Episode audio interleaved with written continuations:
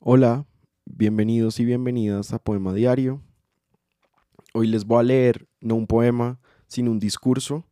Es el discurso que el entonces presidente de Estados Unidos, Abraham Lincoln, dio en el campo de batalla de Gettysburg, en Pensilvania, el 19 de noviembre de 1863, hace 160 años, eh, luego de la victoria en esa batalla de el bando eh, de la Unión o de los ejércitos de la Unión contra los ejércitos rebeldes.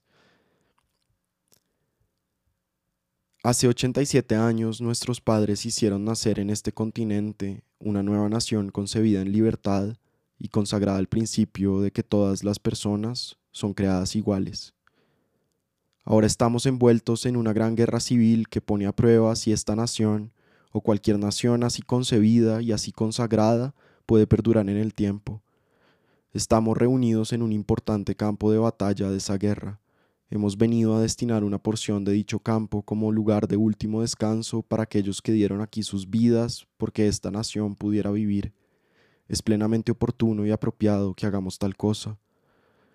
Pero en un sentido más amplio, no podemos dedicar, no podemos consagrar, no podemos santificar este terreno. Los valientes hombres vivos y muertos que aquí lucharon ya lo han consagrado muy por sobre lo que nuestras escasas facultades pueden añadir o restar. El mundo apenas notará o recordará por mucho tiempo lo que aquí se diga, pero jamás podrá olvidar lo que ellos hicieron en este sitio. Somos más bien nosotros, los vivos, quienes debemos dedicarnos a la tarea inconclusa que los que aquí lucharon hicieron avanzar tanto y tan noblemente. Somos más bien los vivos quienes aquí debemos abocarnos a la gran tarea que aún resta ante nosotros. Que de estos muertos a los que honramos se extraiga un mayor fervor hacia la causa por la que ellos entregaron la mayor muestra de devoción.